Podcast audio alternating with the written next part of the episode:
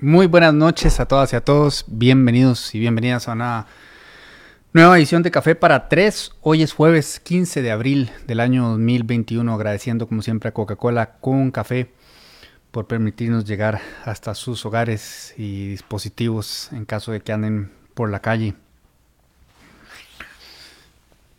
Bueno, teníamos un programa preparado. Eh, con algunos temas que me han estado inquietando en los últimos días y que quería compartir con ustedes. Y luego vino este anuncio em, de última hora, hace un ratito, tipo 6 de la noche, acerca de la restricción del fin de semana y se desataron todo tipo de reacciones. Y bueno, evidentemente ese es el tema que está caliente en este momento, lo abordaremos, pero no quiero dejar de hablar un poquito de esas otras em, preocupaciones, ocupaciones que me tenían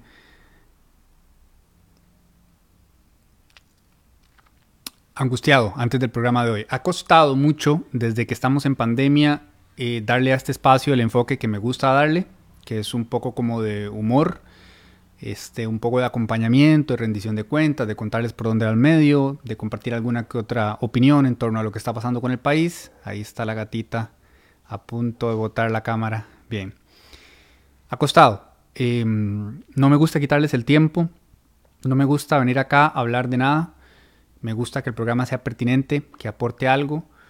Y paso pensando mucho en no solo el desafío de este espacio como tal, sino en los desafíos que tiene el medio como un todo.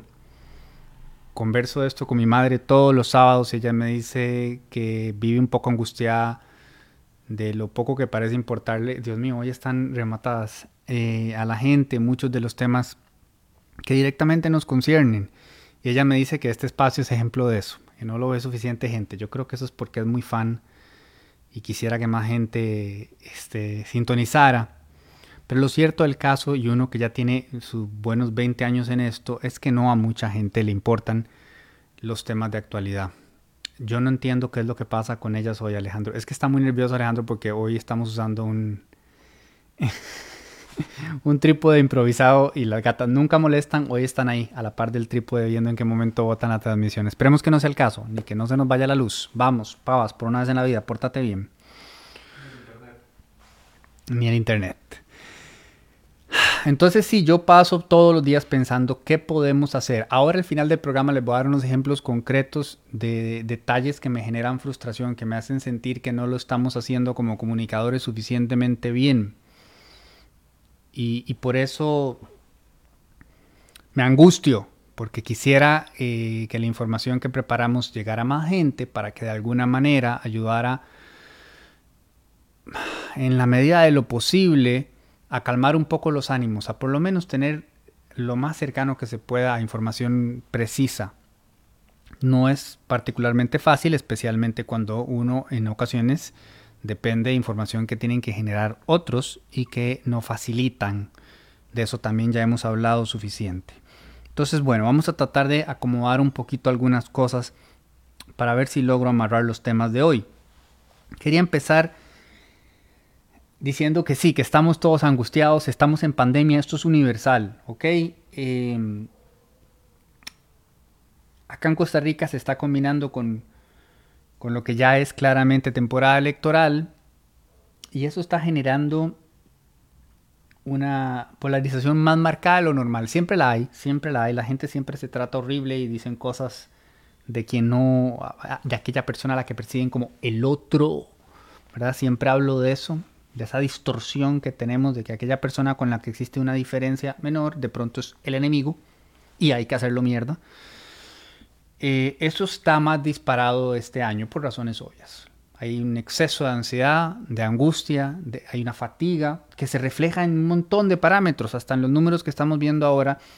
En alguna medida también eh, colaboran a ellos que la gente, a razón de un cansancio emocional, físico, existencial, si se quiere, ha aflojado con los cuidados. Y bueno, el resultado, o sea, para el virus eso es indiferente. ¿Cómo se sienta usted? Eh, no le va a hacer ninguna diferencia. Entonces a mí esto me preocupa, pero de verdad es como si hubiéramos rodeado catnip por toda la sala. Ya estuvo furiosa.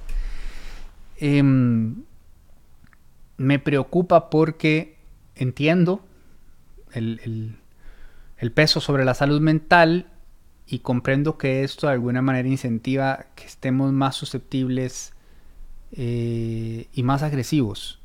Y eso es un muy mal escenario de cara a lo que viene, especialmente porque, Dios mío, qué panorama electoral tan desolador eh, y tan preocupante, pero eso es lo que hay. Puede que haya más, no sabemos, queda tiempo, pero lo que quiero decir es que alguna de las opciones que se presente vamos a tener que elegir porque no hay de otra. Y créanme que yo ya pasé por esa etapa de juventud y rebeldía, de pensar que teníamos que cambiar el sistema. Es lo que hay, con esto se trabaja. Y, así habrá que elegir. Y, y va a ser muy complicado, tan complicado que estamos viendo las alianzas más raras del mundo. Vemos al liberal progresista Eli Feinsack con conversaciones con Mario Redondo que viene un partido cristiano. Vemos a Rodrigo Chávez que ha hablado de la ética y de la anticorrupción en conversaciones con Rafael Ángel Calderón, que es el único expresidente penalmente condenado en el país. No el único que delinquió, el único que ha sido condenado. Em, así miles de matices en todos los partidos de lo que hay hasta ahora, y porque falta más y seguirá siendo igual.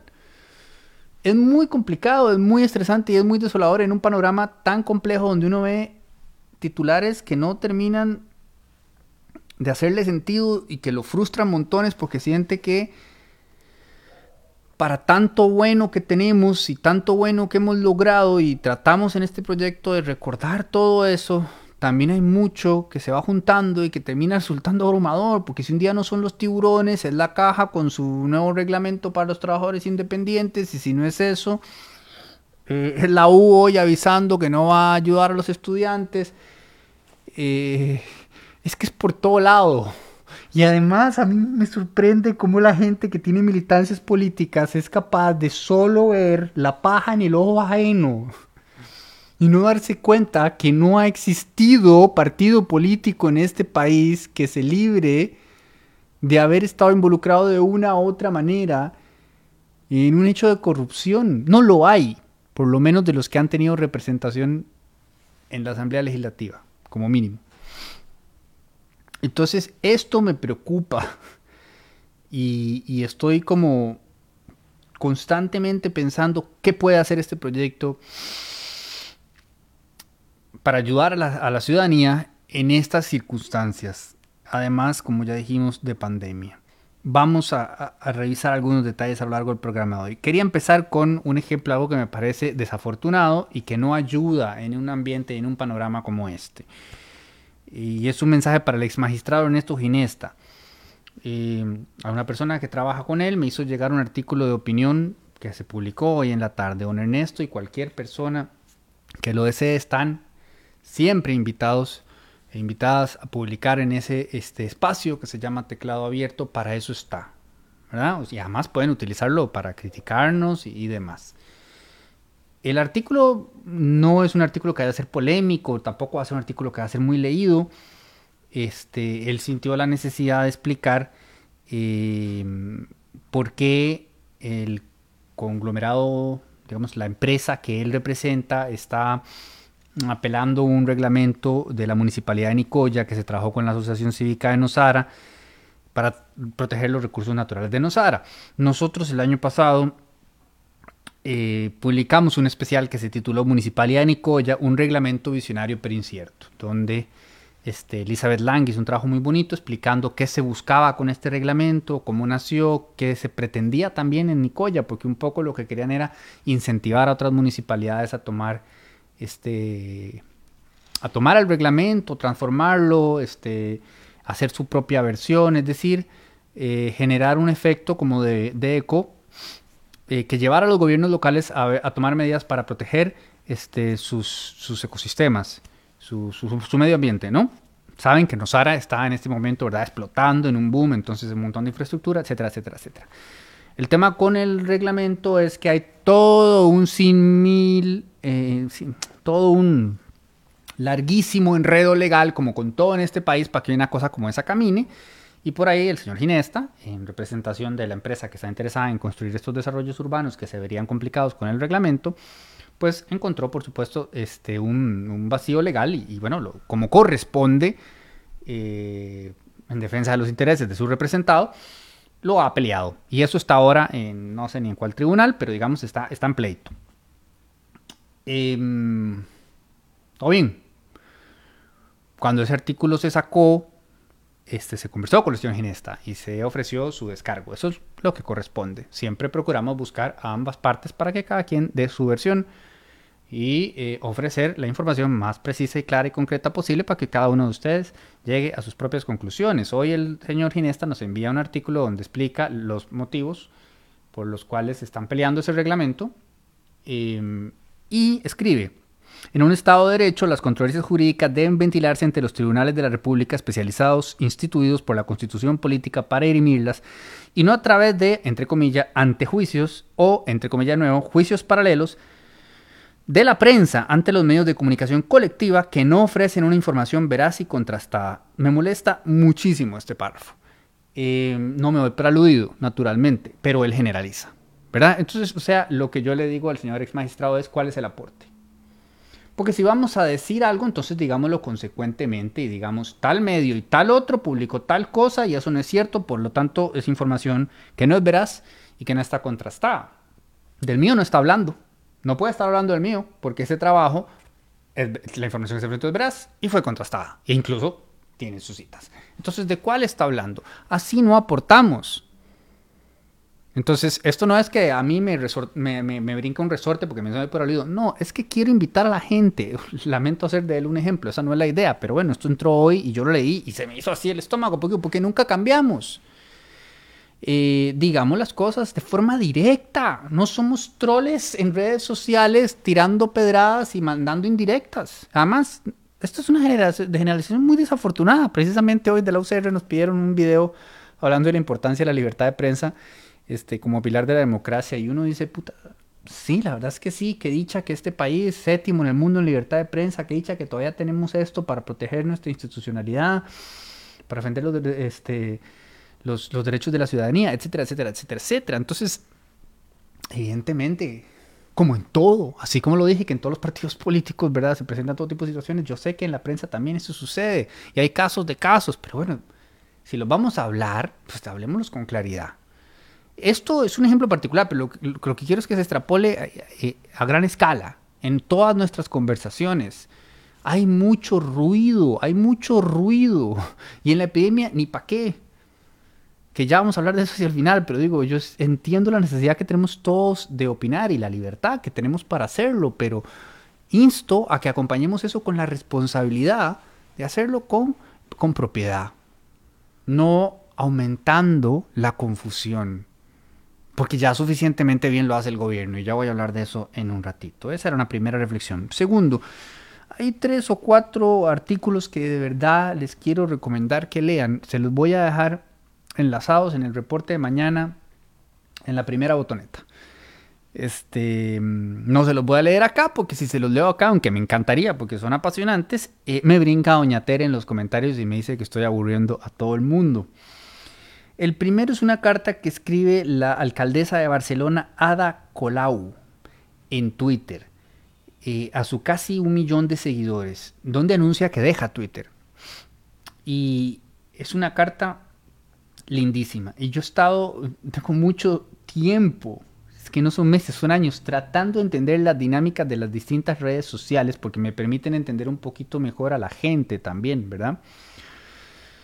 Y en cada una de ellas sus particularidades, ¿verdad? O sea, hay gente que está, no sé, en TikTok porque busca entretenerse, divertirse y distraerse. Hay gente que está en Instagram porque le gusta la fotografía o porque le gusta seguir a otras personas que le parecen atractivas y mandarles este, eh, mensajes para que algún día se dé un hot date.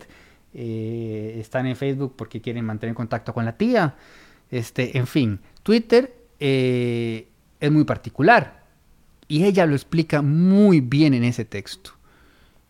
Y defiende su interés de hacer lo que ella llama política buena y explica por qué considera que en ese espacio no se generan las condiciones deseadas para poder concentrarse en eso. Y yo estoy completamente de acuerdo. Eh, pero digamos que no lo circunscribamos a Twitter en particular, sino que tratemos de leer ese artículo y hacer una reflexión general. Evidentemente ese espacio pues un poco más neurótico, la gente está casi toda muy enojada. Y yo tengo la teoría de que la gente feliz no está en Twitter, no hay gente feliz en Twitter. Entonces también, evidentemente, se genera la percepción de que, de que todo el mundo está muy enojado. Eso no es cierto. Eh, creo que en Estados Unidos... Eh, ¿Me estás haciendo señas a mí? No, estás peleando con un mosquito. Que no se repita. En media transmisión, en vivo, la gente, ¿qué piensa, querido? Este, creo que en Estados Unidos es, pucha, lo leí esta semana, me parece que puede ser como que el un 2% de la población tiene una cuenta activa. Yo me atrevería a pensar que en Costa Rica menos. O sea, cero representativo de nada. Y además, ese porcentaje de la población que mantiene una cuenta activa es muy particular. Entonces, a la vez, tampoco es representativo, mucho menos es representativo de nada, porque ya les digo, hay que tener un perfil muy particular para, quedarse, para estar ahí, quedarse ahí, participar ahí y participar de esas dinámicas. Eh, a mí me encanta porque es útil, es una herramienta laboral extraordinaria y agradezco que los políticos tengan Twitter, así que doña Ada me, metería un gol desapareciéndose. Más inteligente don Johnny Araya, ¿ven? Él, él, no se salió de Twitter, simplemente no tiene Twitter, nunca se le ocurrió tenerlo. Pero esa, esa creo yo, al rato estoy hablando paja, este, esa carta vale la pena que la lean y por diversos motivos, algunos de los cuales espero haber abordado con mediana propiedad.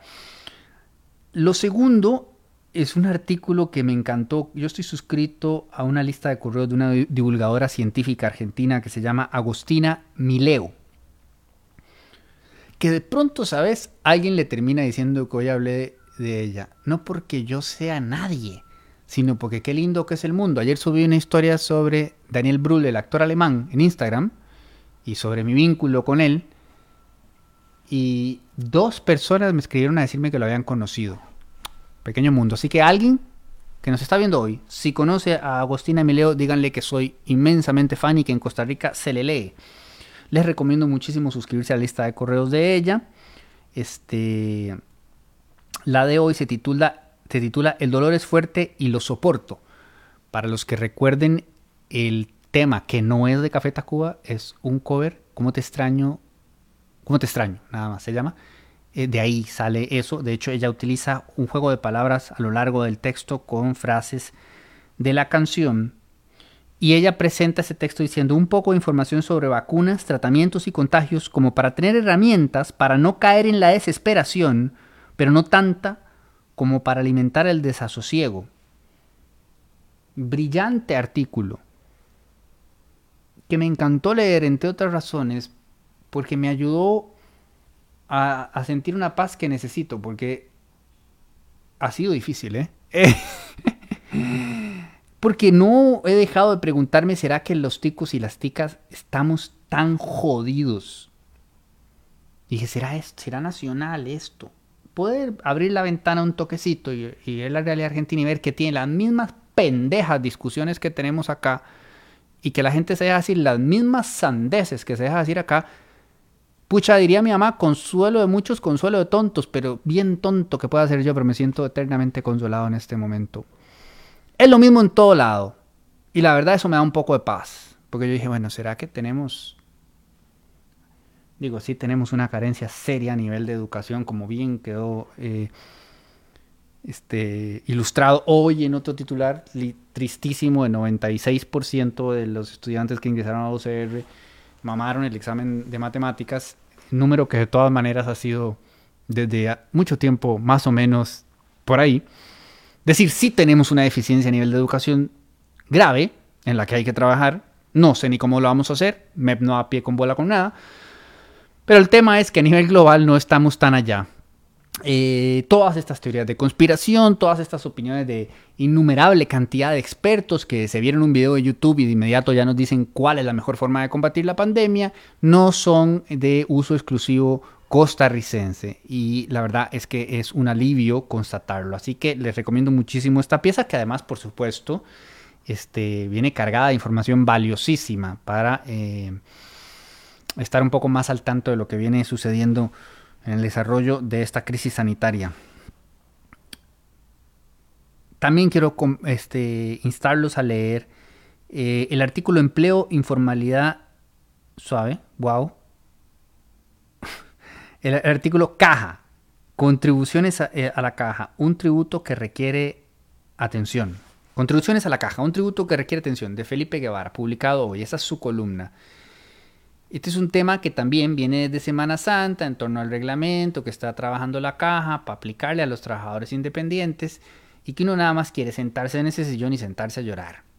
Porque estamos en una crisis de desempleo masiva, eh, crisis de informalidad masiva, finanzas de la caja no querás ni hablar, este, Ayer se me olvidó quién fue que escribió en Twitter que la gente menor de 40 se puede olvidar de su pensión y, decía, es que no hay duda de que no la van a tener.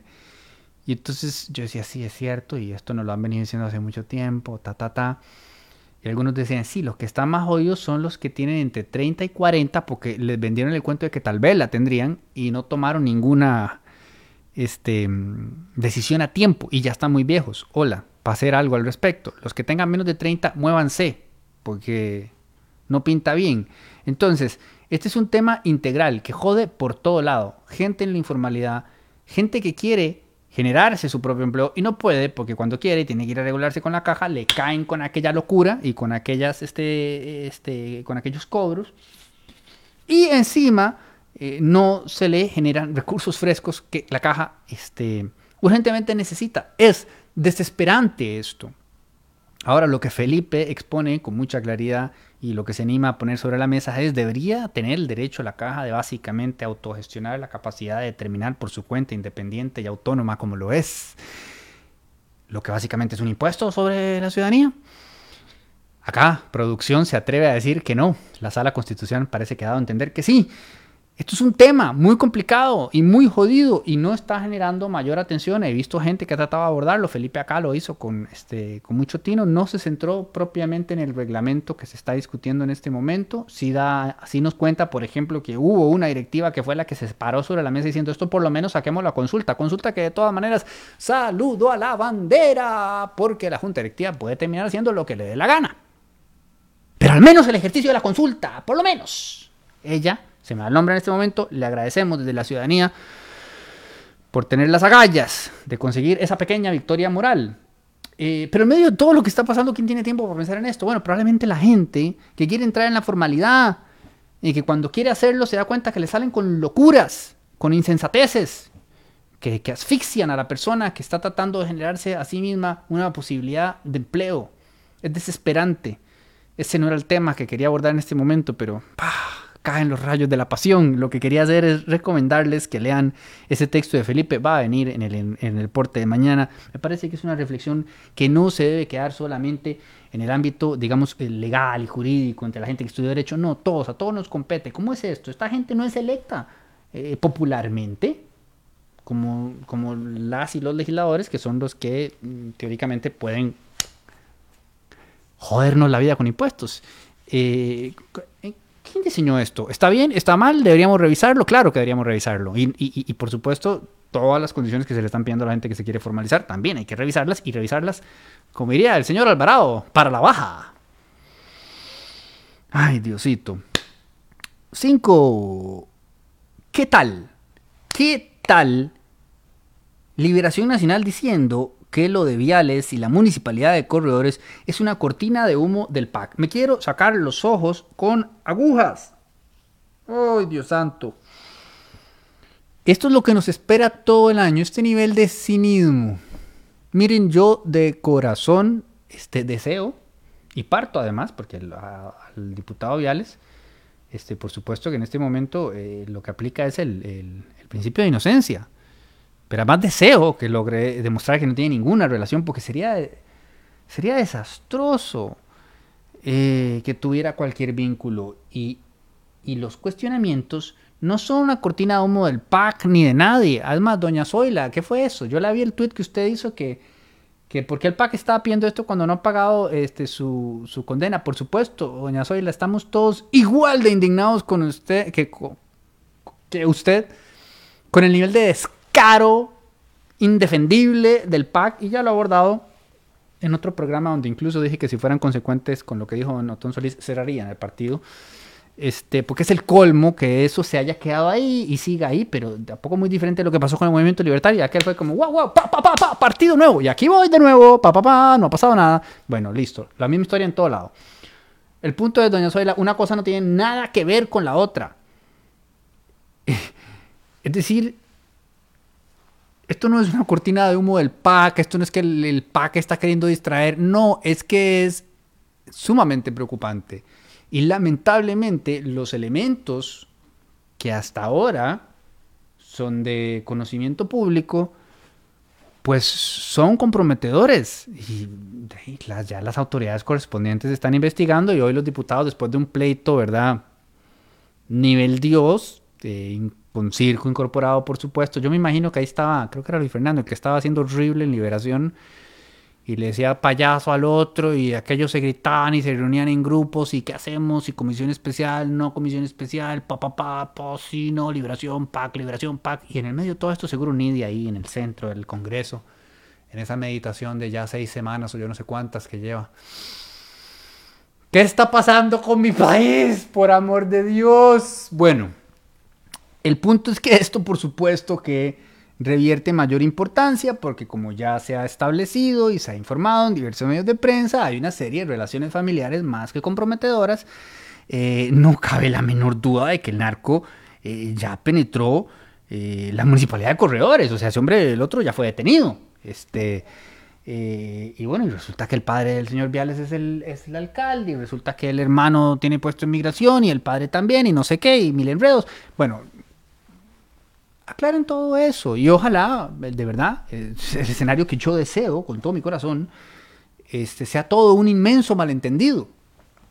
Una, una serie de muy complejos y por ahora inexplicables eventos desafortunados. Ojalá. Pero si no lo son, qué huevado, mae, qué huevado. Porque este compa era el presidente de la Comisión de Narcotráfico. Sería demasiado duro que, que de verdad algo de esto eh, fuese algo más que lo que por ahora es que nada. Qué huevado, mae, qué huevado. Particularmente cuando se trata de gobiernos locales de, zonas como esta. Este, hoy ya salió que están investigando si le hicieron, le pavimentaron la calle al hombre. No, no, mae, es. A veces es demasiado, a veces es demasiado. Entonces no me, no me, no me vuelvan loco hablando de que esto es politiquería y cortinas de humo. No, no lo hagan una politiquería, por favor. Abórdenlo con seriedad, por una vez en la vida. Pero no es una politiquería, es una cuestión compleja. Él mismo lo dijo el lunes. Esto es complejo y delicado. Les prometo que voy a referirme al tema después de consultar con mis asesores. O sea, él mismo lo tenía claro. Es complejo y delicado, es serio. Listo, vamos, ¿no? Entonces no caigamos en esto, porque va a ser un año demasiado largo. Lo que nos lleva a las noticias de hace... Eh, un par de horas. Costa Rica vuelve a reportar más de mil casos nuevos y 10 fallecimientos por COVID en un día. No sé cuánto tiempo teníamos de no tener esas dos cifras. Eh, esto se veía venir. Eh, esto viene acompañado de la otra noticia, que es Costa Rica vuelve a la restricción vehicular durante fines de semana.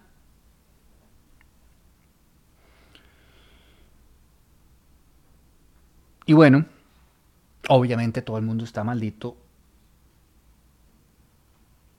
pero no con la medida. O sea, lo que puedo percibir es que todavía hay gente que cuestiona si hay una relación entre una cosa y la otra, es decir, restringir la movilidad y la cantidad de casos este, de COVID. Eh, hace un año entrevisté yo a Santiago y a Tomás, hace un año. Ay, no dio pelota. Bueno, Santiago y Tomás ya lo re que te recontra demostraron y por ahí había un par de estudios más que todo el mundo se sigue compartiendo, algunos, eh, digamos, ciertamente no con el nivel de propiedad que lo que ellos han presentado. Eh, pero bueno, estar un año después en este debate, cuando es un tema que este, se ha eh, trabajado a nivel mundial, es un poco como ganas de joder. Pero eso no es tanto lo que tiene molesta a la gente. Yo creo que hay gente que por supuesto que esto les afecta, ¿verdad? Por razones económicas. Eh, gente con la que hay que tener consideración y hay que comprender su necesidad. Hay que recordar lo de la carta, ¿verdad? Si su trabajo depende del transporte, la carta funciona. Obviamente este Eh, hay casos de casos, como siempre, eso también tenemos que recordarlo. O sea, todos los días, me, gente que me escribe las cosas más inverosímiles y específicas posibles. Y, siempre es muy frustrante tener que decirle sí, de sí. No hay nada que se pueda hacer. Em, pero lo que tiene molesta a la gente, y con toda razón, es que se haya informado hoy. Y por eso titulábamos hoy este ministro de Confusión y Desinformación, don Agustín, se me va el nombre en este momento. Enigmática figura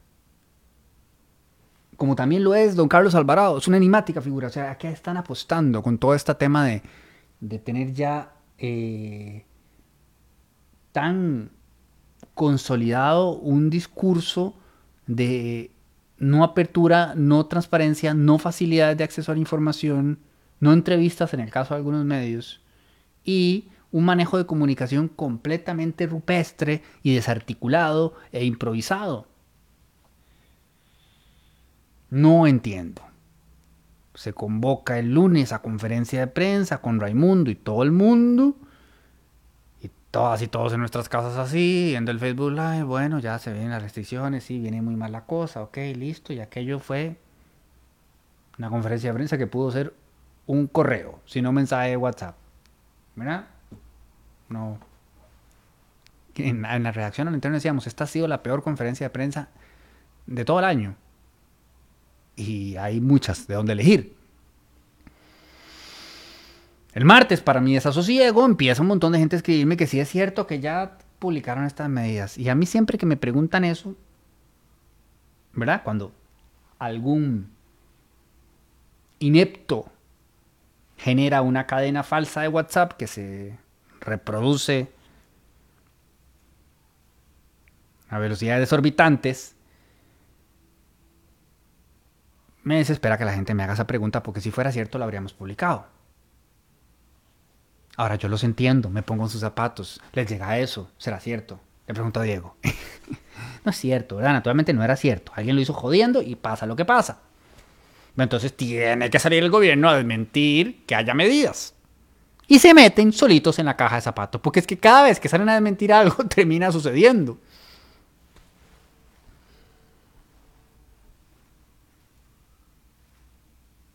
Estamos en vivo.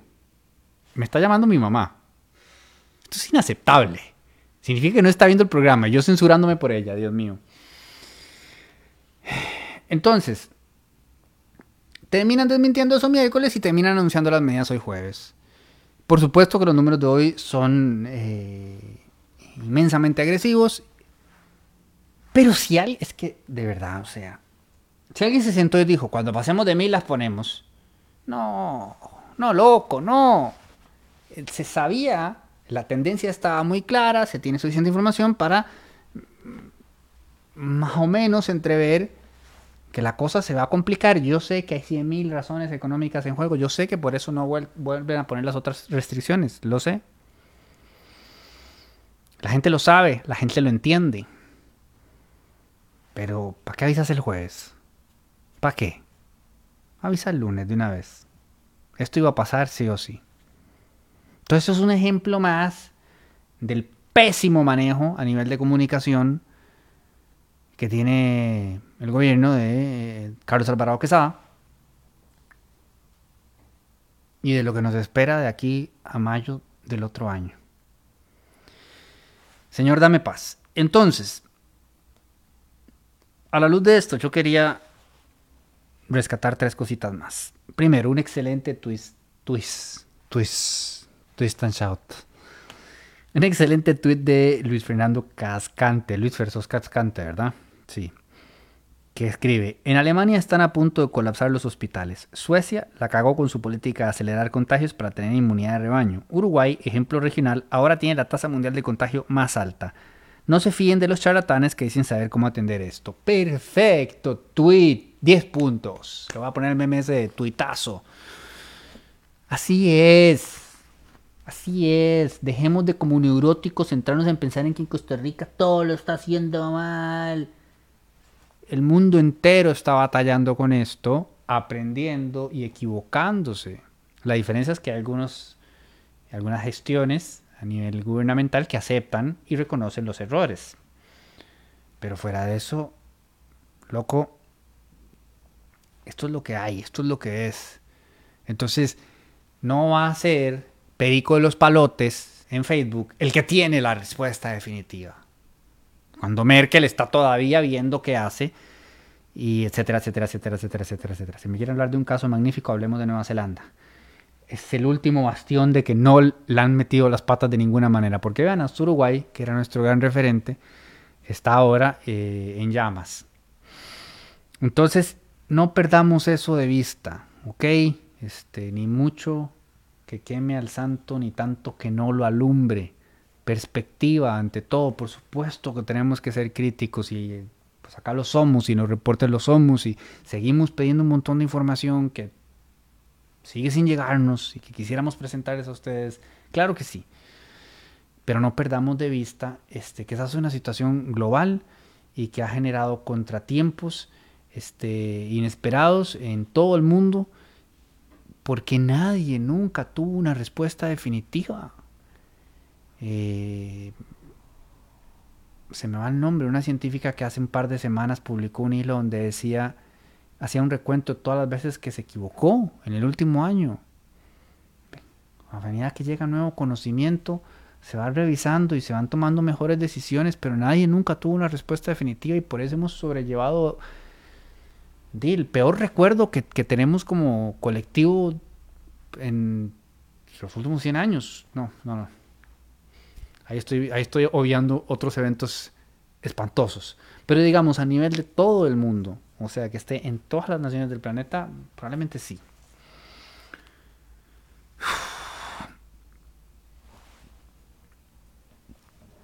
Termino con lo que inicié. Sigo pensando en qué podemos hacer para comunicar mejor. Yo sé, por supuesto, que si hiciéramos videos hermosos como los de Vox, que es mi proyecto favorito, Furiosa, haceme el favor. Este sería mucho más fácil. Me encantaría poder hacerlo.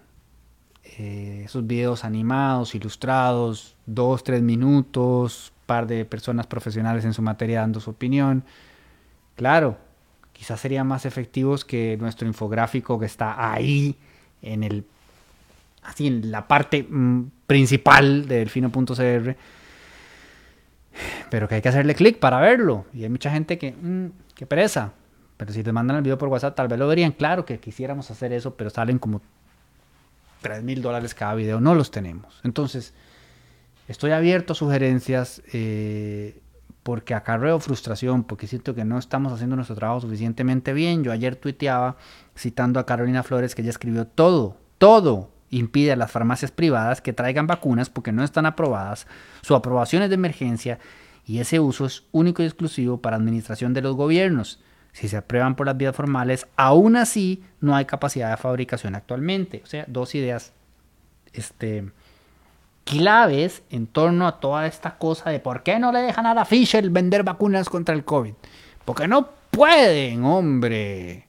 No se puede en este momento. Y se ha dicho mil veces y se ha explicado con propiedad cuál es el alcance actual a nivel de permisos y a nivel de disponibilidad de las vacunas. Y sin embargo no logra llegar esto a la, población, ¿verdad? Entonces yo siento que nos enfrascamos en este, debates que ya están resueltos.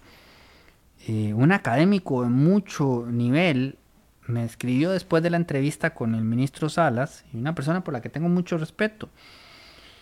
Y me dijo, Diego, espero que todo esté muy bien. Estuve viendo la entrevista con el señor Salas y me quedó una súper duda respecto al dato que dio, porque dijo que 3.5 millones estarían vacunados para el 2021, pero no se dijo si eso implicaba las dos vacunas para la inmunización o solamente una. Aquí yo interrumpiría y diría, evidentemente, las dos, ¿verdad? Porque 3.5 millones de personas son 1.75 millones de vacunados si son las dos dosis. Y eso significaría 7 millones de vacunas. ¿Será que puede pedir la aclaración? Entonces,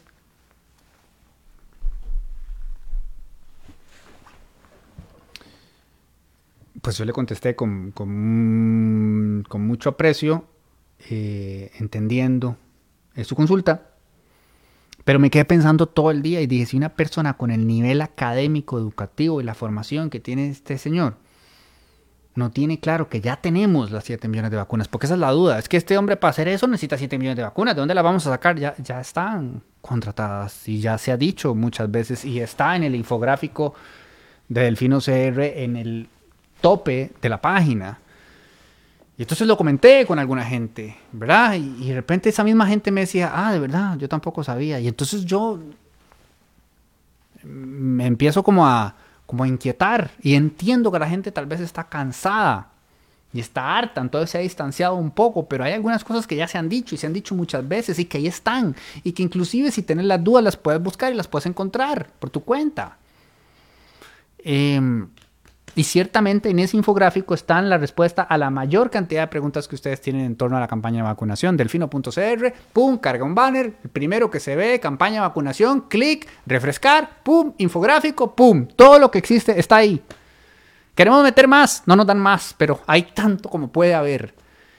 Esa información básica deberíamos no solo manejarla, sino compartirla, explicarla a tanta gente como podamos, porque ayuda a generar calma. Por supuesto que hay muchas otras cosas más que me encantaría que se hicieran desde las autoridades precisamente para eso, para ayudar a generar este, calma, porque entiendo el desasosiego, entiendo la desesperación, más ahora con esta tercera ola que viene tan agresiva. Pero por lo menos desde donde estamos nosotros estamos haciendo lo mejor que podemos, pero nos damos cuenta que no es suficiente. Y, y tenemos estas discusiones todos los días. Y fuera de los videos, que ya les dije que por razones presupuestarias no podemos, pues quisiéramos saber si hay algo más que podamos hacer. Y estamos en la mejor disposición de escucharles. Así que pueden escribirme directamente a diego.alfino.cr con cualquier idea que tengan.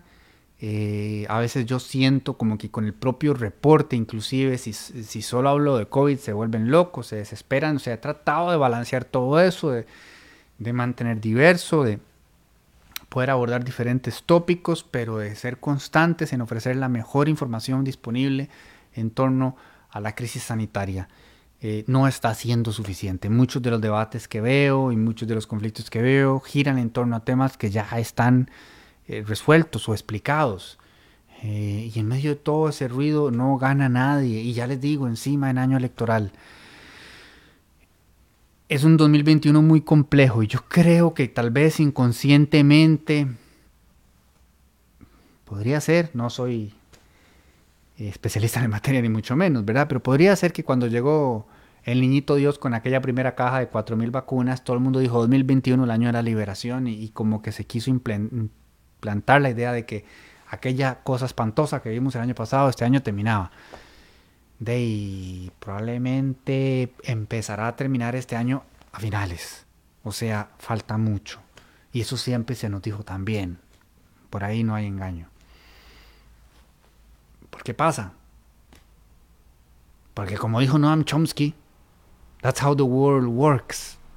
Y por eso las potencias acaparan este, todas las vacunas y por eso acá estamos eh, este, cada martes rogando por las eh, 100.000 que entran, que de todas maneras, como les dije recientemente, a nivel de América, vamos de terceros,